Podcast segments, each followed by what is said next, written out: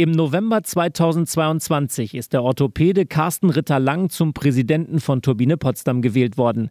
Sein erstes Jahr im Amt war nun ja bewegt. Dann haben wir ganz viel gearbeitet, uns tierisch an allen Stellen bemüht und trotzdem es sportlich nicht hinbekommen, die Kurve zu bekommen. Insofern bin ich besonders glücklich, dass wir mit dem, was wir im Sommer dann gestartet haben, den Kader neu aufzustellen, jetzt so gut unterwegs sind. Und das reinigt ja so ein Verein auch mal. Jetzt sind alle sehr zusammengewachsen, haben ein gemeinsames Ziel und dafür kämpfen wir weiter. Am Jahresende, nach Abschluss der Zweitliga-Hinrunde, steht Turbine tatsächlich auf einem Aufstiegsplatz aber der Reihe nach. Zu Jahresbeginn war der Abstieg des abgeschlagenen Bundesliga-Schlusslichts realistisch betrachtet schon nicht mehr zu verhindern.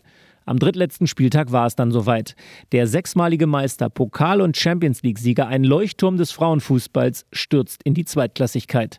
Ganz bitter für Turbine Urgesteine wie Jennifer Kramer. Wenn man eben auch noch Trophäen und Pokale in die Luft halten konnte mit Turbine, dann ja, hat man da natürlich ja, ein ganz anderes Gefühl dazu.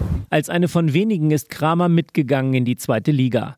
Auch das Trainerduo Dirk Heinrichs Marco Gebhardt ist geblieben, hat nach dem Komplettumbruch eine völlig neue Mannschaft aufgebaut. Kurz vor Saisonstart zog sich dann plötzlich der Trikotsponsor zurück. Turbine drohte mittelfristig die Insolvenz. Wenn es jetzt bei der Situation bleibt, wird es in Richtung Frühjahr sehr bitter werden. Uns fehlen einfach große Sponsoren, die uns nachhaltig unterstützen. Ritter Lang fand einen neuen Sponsor, aber sportlich legte Turbine einen veritablen Fehlstart hin.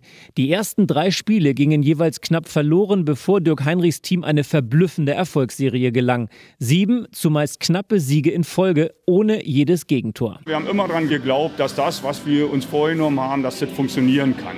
Und dann mit einem Mal kriegst du Klick und die merken, hey cool, ja, das, was wir jetzt machen, zahlt sich aus. Inzwischen hat Turbine die Serie auf zehn Partien ohne Niederlage ausgebaut, zwei Remis inklusive. Viktoria Schwalm ist auch schon lange dabei. In den letzten Monaten, sagt sie, sei etwas gewachsen. Man hat ja gesehen, dass wir erstmal die ersten Spiele brauchten, um reinzukommen. Man sieht es auch auf dem Platz, dass wir eine Entwicklung gemacht haben, dass wir fußballerisch uns weiterentwickelt haben, kämpferisch uns weiterentwickelt haben, aber vor allem auch eine Einheit auf dem Team sind. Die Tordifferenz ist bemerkenswert. 14 zu 6. Mit diesen 14 Treffern hat Turbine erstaunliche 28 Zähler verbucht, macht Platz 2 hinter dem punktgleichen HSV.